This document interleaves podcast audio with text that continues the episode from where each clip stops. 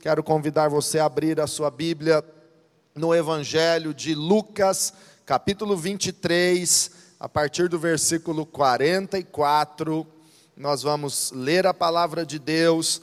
Hoje é a última mensagem desta série, a, o milagre das sete milhas. Hoje é a sétima mensagem, a sétima milha que nós estamos caminhando com Jesus.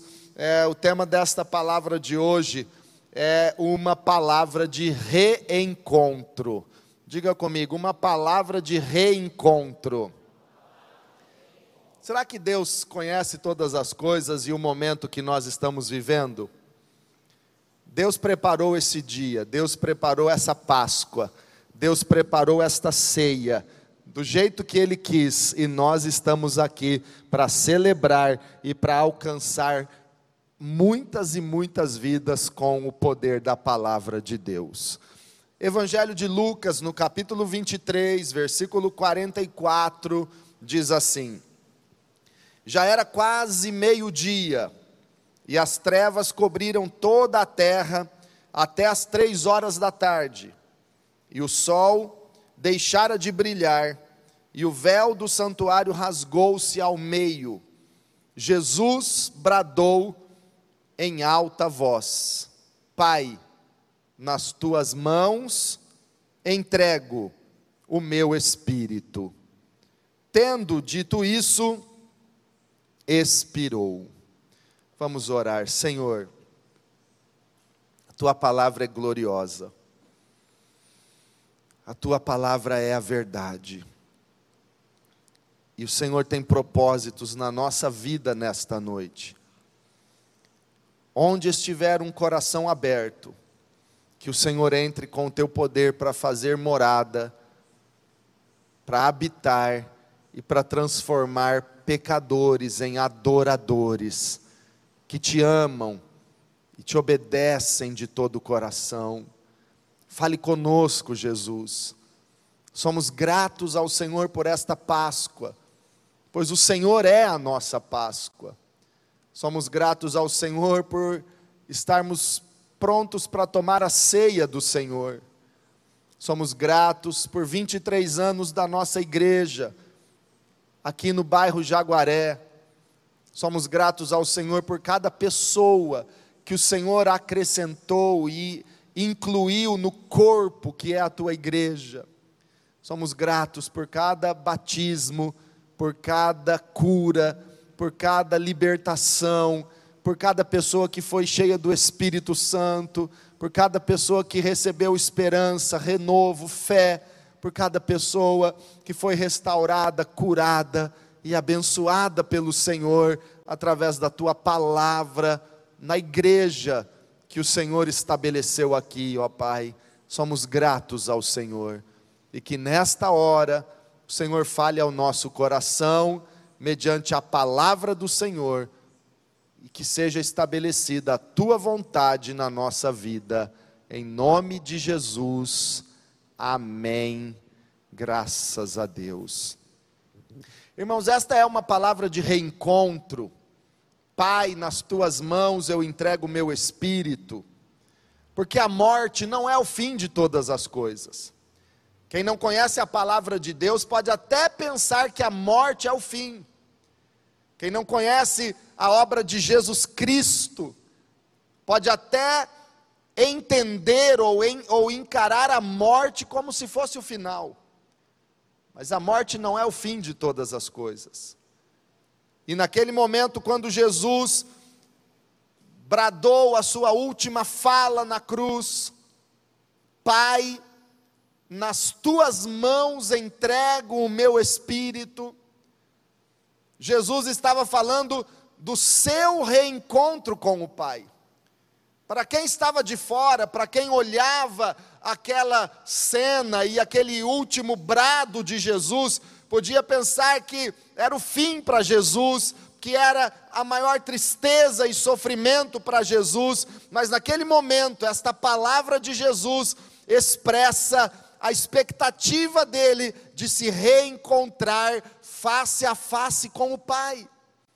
Era o reencontro de Jesus com o Pai. era a volta de Jesus, o Filho de Deus, para a presença real do Pai.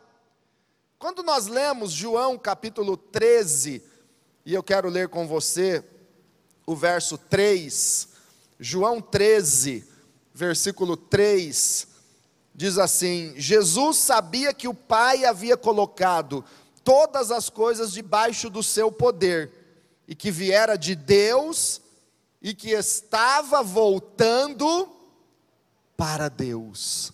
Diga comigo, Jesus veio de Deus e voltou para Deus. Aquele era o reencontro. Aquela palavra, Pai, nas tuas mãos entrego o meu espírito, era a palavra que selava o reencontro de Jesus com o Pai. A volta do Filho de Deus para a presença, para os braços do Pai. Resumidamente, podemos dizer que Jesus, sendo Deus, esvaziou-se da sua divindade e veio ao mundo e se fez homem, se fez carne. E estando aqui como homem, totalmente esvaziado da sua glória e divindade, ele se entregou por nós. Ninguém tirou a vida de Jesus. Não foram os sacerdotes, não foram os romanos, não foi o governador Pilatos que tirou a vida de Jesus. Ele disse em João capítulo 10: Eu dou a minha vida para tornar a tomá-la depois. Jesus deu a sua vida na cruz. E depois ele ressuscitou dentre os mortos e ele é o Salvador. Ele se entregou e Jesus então nesta entrega ele voltou para o Pai. Que reencontro maravilhoso. Que reencontro especial. E aproveitando esta palavra de Jesus, esta visão de Jesus voltando para o Pai, se reencontrando com o Pai, eu quero falar um pouco com você sobre a eternidade, sobre o nosso reencontro glorioso, se é que podemos chamar de reencontro, porque na realidade vai ser um encontro, vai ser o primeiro encontro nosso face a face com Deus mas quero chamar de reencontro glorioso a nossa chegada no céu, porque espiritualmente nós já nos encontramos com Deus. Todas as vezes que você ora, todas as vezes que você adora, todas as vezes que você entra na presença de Deus, Ele está com você, Ele se encontra com você. Você pode se encontrar com Deus pela fé, pela oração, mesmo sem ver, mesmo sem perceber, mas Jesus disse: onde estiverem dois ou três reunidos em meu nome, eu estarei no meio deles. Ainda que não percebamos, é um encontro com Deus. Ele disse: Eu estarei com vocês todos os dias, até a consumação dos séculos. É um, é um encontro com Deus. Mas eu quero falar com você quando chegarmos lá, na glória eterna, face a face com Deus. E quero citar algumas coisas, alguns textos, algumas promessas das Escrituras que nos apontam para a eternidade. Ei, irmão, Deus não nos criou para uma vida passageira. Se vivermos 70, 80 anos aqui, ou 90, é muito pouco comparado com aquilo que Deus nos criou para vivermos. Esses dias conversei com, estava conversando com um pastor, amigo nosso, e ele estava dizendo que o seu sogro já tem 94 anos, se eu não me engano, ou 98 anos, esqueci exato, mas ele disse que o sogro dele já foi registrado já com uns 10 anos ou mais de idade. Então, na prática, já passa de 100 anos de idade. Agora, mesmo que vivamos 100 anos de idade, isso ainda é pouco e isso passa tão rápido comparado com o plano eterno de Deus para a nossa vida. Pense um pouco na eternidade. Pense um pouco neste encontro glorioso que teremos com Deus E como já nos alertou o profeta, prepara-te, ó Israel, para te encontrares com o teu Deus. Nós vamos nos encontrar com Ele. E lembre-se das palavras de Jesus em João 14: Credes em Deus, credes também em mim. Não se turbe o vosso coração, credes em Deus, credes também em mim. Na casa do meu Pai há muitas moradas. Se não fosse assim, eu vou-lo teria dito. Mas eu vou e vos prepararei lugar. E se eu for e vos preparar lugar, virei outra vez e vos levarei para mim mesmo, para que onde eu estiver, estejais vós também. Aleluia. Há uma morada na glória, na casa do Pai, preparada por Jesus para mim e para você. Como cantamos ah, num hino bem antigo, não sei quem se lembra, são mansões celestiais. Levante a sua mão e diga assim: Jesus preparou uma mansão celestial para mim. Aleluia. Quando lemos Apocalipse, um livro que, que é a revelação de Jesus Cristo, belíssimo livro das Escrituras. Nós vemos, por exemplo, no final de Apocalipse, a Bíblia falar sobre a cidade santa, a Nova Jerusalém, onde as ruas são de ouro, ouro, ouro transparente como cristal. Os muros são de pedras preciosas haverá doze portas, e cada porta será de uma única pérola. Cidade gloriosa, a árvore da vida, que dá doze frutos, e as folhas são para a cura das nações. É glorioso. A Bíblia fala-nos a respeito de uma grande ceia que nós participaremos. Em Apocalipse 19, a Bíblia fala desta ceia, das bodas, do casamento do Cordeiro de Deus, Jesus Cristo, com a sua noiva, que é a igreja, que está sendo preparada para o casamento com o noivo, como uma virgem é preparada para o casamento, e nós somos bem-aventurados por sermos convidados para a ceia das bodas do Cordeiro tomando a ceia com os seus discípulos, Jesus disse: Nunca mais tomarei esta ceia antes que ela se cumpra no reino do meu Deus. E em Mateus capítulo 8, versículo 11, Jesus disse: Muitos virão do Oriente e do Ocidente e se assentarão à mesa com Abraão, Isaque e Jacó. Aleluia. É promessa gloriosa de Deus. Pare para pensar na eternidade. Pense nessas coisas do céu. Pense naquilo que é o maior propósito de Deus. Nada aqui se compara. Nenhum projeto, nenhuma conquista, nenhum bem, nada neste mundo, nenhum prazer aqui se compara com aquilo que Deus planejou e criou para nós. Mas eu quero chamar a sua atenção para esse nosso reencontro glorioso, porque o mais glorioso e o mais importante lá não é não, não é o ouro das, da rua de ouro, não são as pedras preciosas dos muros que contornam a cidade, ou as pérolas, não é a grande ceia, ou a comida que será servida. O mais importante ali não é ver Abraão, Isaac ou Jacó, o mais importante, o mais glorioso é que eu e você veremos o Senhor face a face, estaremos para sempre com o nosso Senhor, a pessoa dEle, a glória dEle, o rosto dEle, eu e você contemplaremos e nos encontraremos face a face com o Senhor. Aleluia! Quem nós encontraremos lá é mais importante do que o lugar, é mais importante do que a comida. A pessoa de Jesus Cristo é mais importante do que qualquer coisa na nossa vida. Por isso eu quero citar o texto do apóstolo Paulo em 1 aos Coríntios capítulo 13, versículo 12. 1 aos Coríntios capítulo 13, verso 12. A Bíblia diz: Agora, pois, vemos apenas um reflexo obscuro como em espelho. Diga comigo, agora, pois, vemos apenas um reflexo obscuro como um espelho. Só para você entender, naquela época os espelhos não eram como de hoje. Hoje você olha num espelho, você vê tudo perfeito.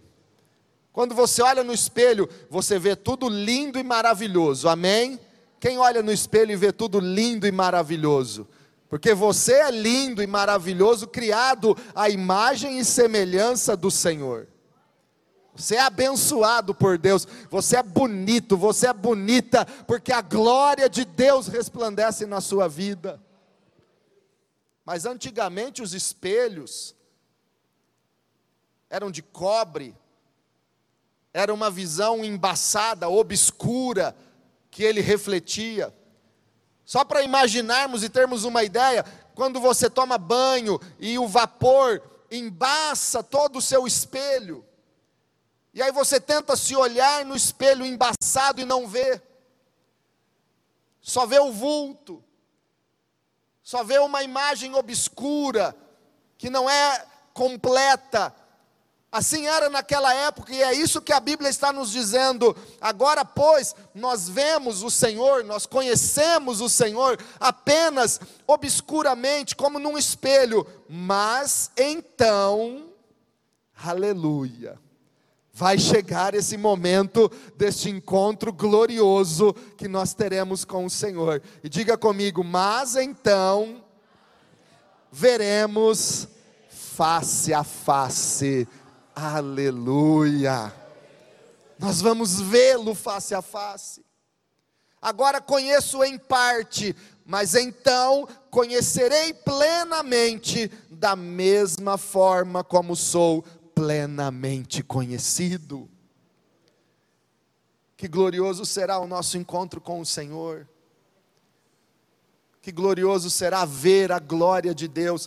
Irmãos, a cidade santa, Nova Jerusalém, tem ruas de ouro, tem muros de pedras preciosas, tem uma árvore que dá doze frutos, é glorioso, é lindo, é maravilhoso. Eu quero estar lá, você vai estar lá, mas o mais glorioso é o Deus que estará no meio dela, é a glória de Deus brilhando. Não haverá sol, porque a glória de Deus iluminará toda a cidade, porque o rosto do Senhor brilha mais que o sol. Em Apocalipse, Jesus é, é visto como aquele que tem os olhos como chamas de fogo, os cabelos brancos como a lã, os pés reluzentes como o latão efervescente. Ah, na sua coxa escrito Rei dos Reis e Senhor dos Senhores. Ele é tão lindo e glorioso, ele brilha mais do que o sol, ele é glorioso. Jesus é o nosso amado, é o meu amado e eu sou dele, é o teu amado e você é dele. É isso que é o mais importante na nossa vida. Aleluia! Pode aplaudir, você que está aí na sua casa, celebre a pessoa de Jesus Cristo mais importante do que uma data, mais importante do que um local, é o Salvador que nos ama e que um dia nós o veremos face a face.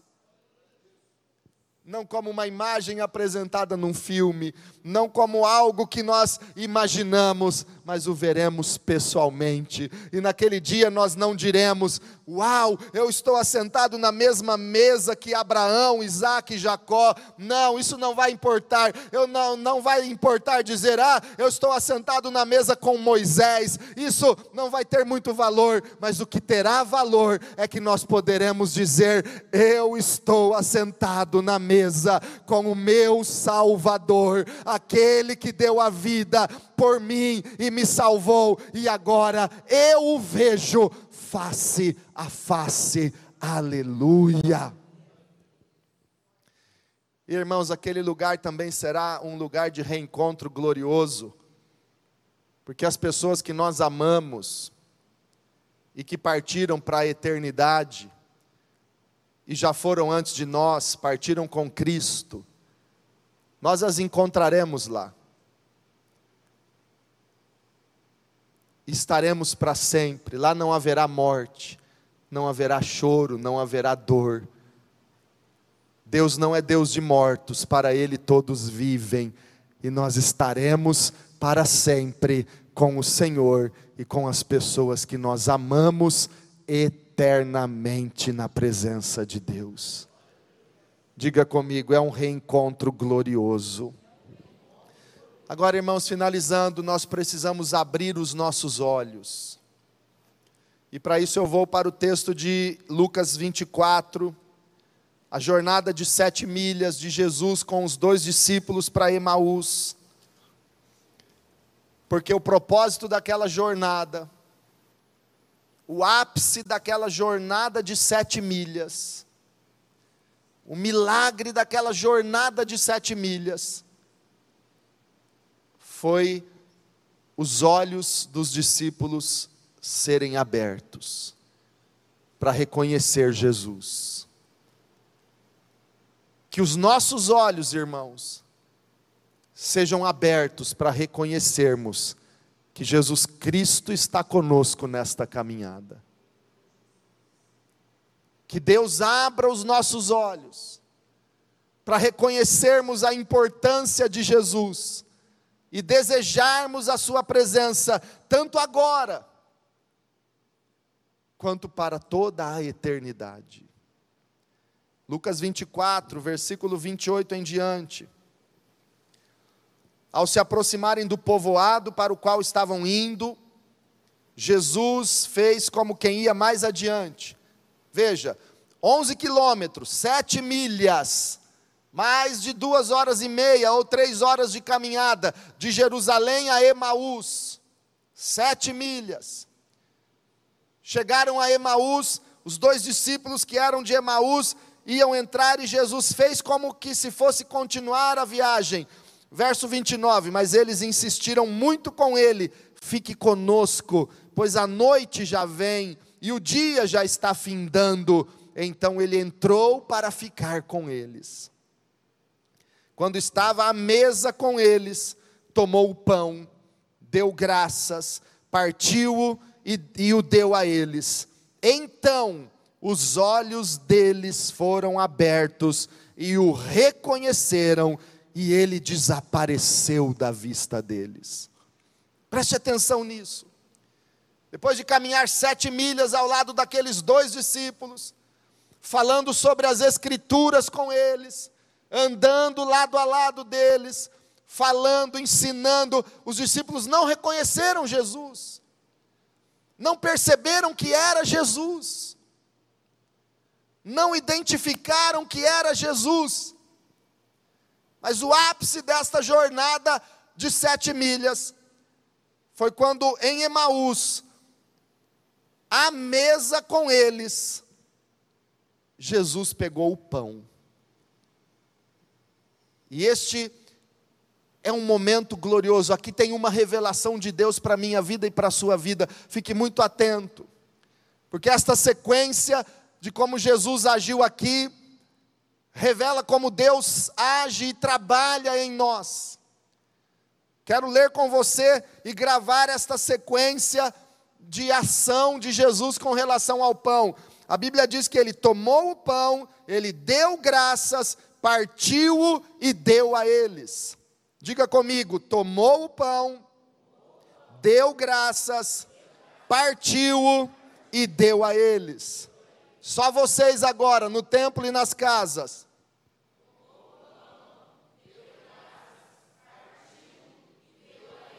Aleluia. Esta sequência é uma característica da maneira como Deus trabalha em nós. Preste atenção a esta revelação da palavra de Deus. Quando Jesus multiplicou pães e peixes na Galileia para uma multidão se alimentar, Jesus também fez isso, tomou o pão em sua mão, deu graças, partiu o pão e deu aos discípulos para repartir, para espalhar e entregar à multidão. Na última ceia de Jesus com os apóstolos, num cenáculo em Jerusalém, Jesus tomou o pão em sua mão, deu graças, partiu o pão e deu a eles. Aqui em Emaús, Jesus tomou o pão em sua mão, deu graças, partiu o pão e deu a eles. Preste muita atenção. É a maneira como Jesus age. E os olhos daquelas pessoas foram abertas quando à mesa Jesus partiu o pão desta forma. É a maneira como ele age na nossa vida. Para que nós possamos entender o trabalhar de Deus, pense em Abraão. Deus tomou Abraão como um pão em sua mão e o tirou da sua terra e da sua parentela e o mandou para terra prometida, para, para uma terra que Deus lhe prometeu lhe dar. Deus abençoou Abraão, deu a ele bênçãos, promessas, graça, abundante graça.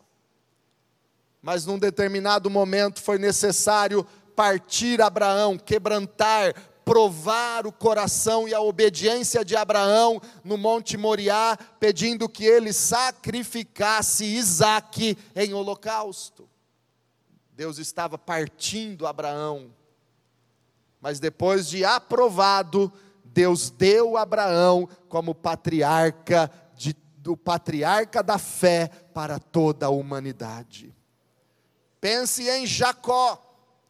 Deus tomou Jacó como um pão e o mandou para a casa de Labão, tirou Jacó da sua terra, da sua família e o mandou para longe, abençoou Jacó, deu a ele rebanho, deu a ele esposas e filhos, uma família próspera e vitoriosa, mas chegou o momento em que Deus teve que quebrantar Jacó para que ele fosse transformado de Jacó em Israel e em Peniel. Deus partiu Jacó e o quebrantou, para depois dar Jacó como o pai de uma grande nação, o Israel de Deus, o vencedor com Deus.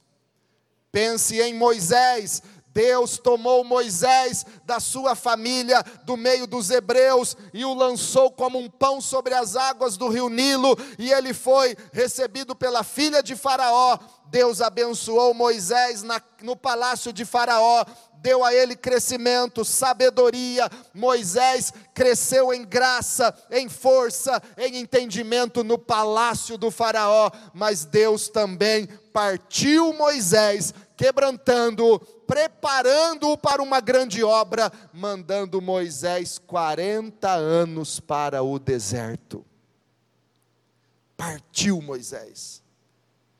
Mas depois de 40 anos ele estava pronto e Deus deu Moisés como libertador para Israel da escravidão no Egito.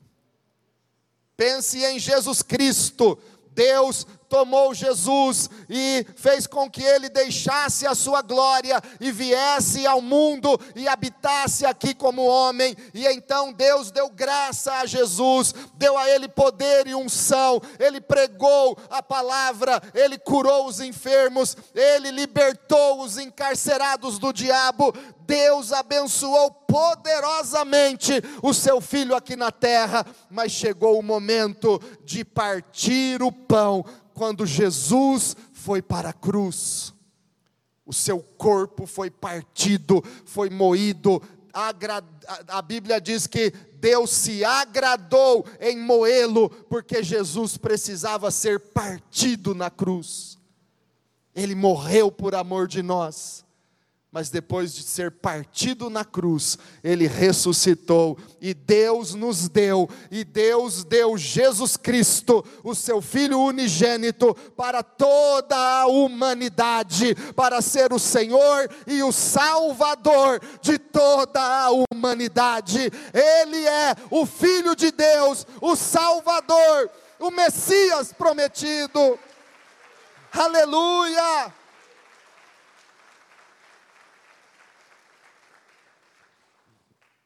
É assim que Deus age conosco. Deus tomou você do lamaçal de pecados que você vivia. Deus tomou você da idolatria, do vício, da perdição. Deus tirou você do império das trevas. Abençoou você, deu perdão, curou suas enfermidades, apagou seus pecados, te abençoou gloriosamente. Mas chega um momento em que Deus tem que partir o pão. É o momento da angústia, é o momento da provação, é o momento do sofrimento do cristão. Mas Deus está partindo o pão. Eu não sei em que fase você está, se Ele já tomou você, ou se você ainda está num lamaçal de pecados, Deus quer tomar você, porque esse lamaçal não é teu lugar, esse lugar de pecado e de trevas não é o que Deus tem para você. Eu não sei se você já está nesse estágio, recebendo graça, bênção, poder e vivendo grandes alegrias do Senhor, Ele tem isso para você.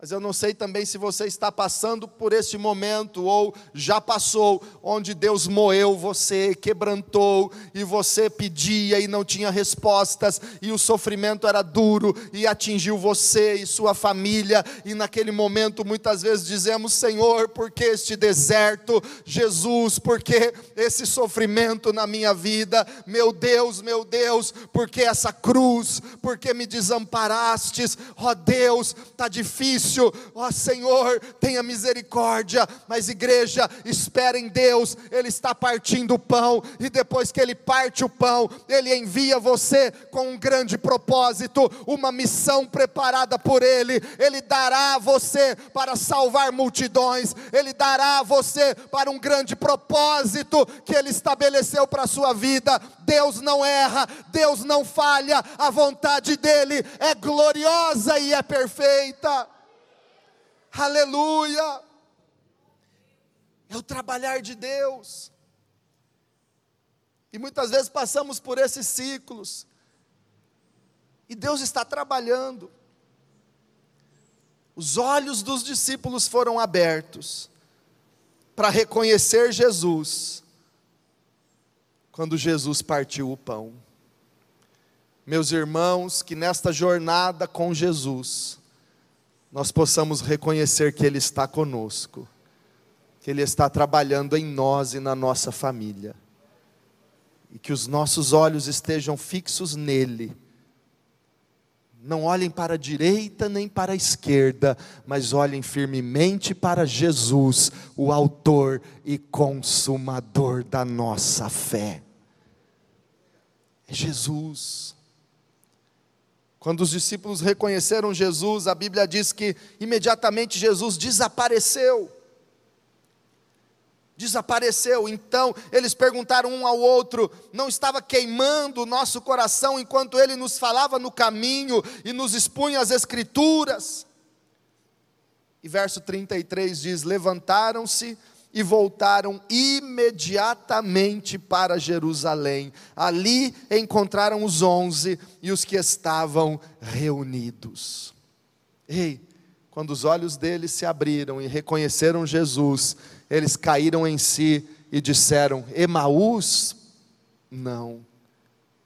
Vamos voltar correndo para Jerusalém.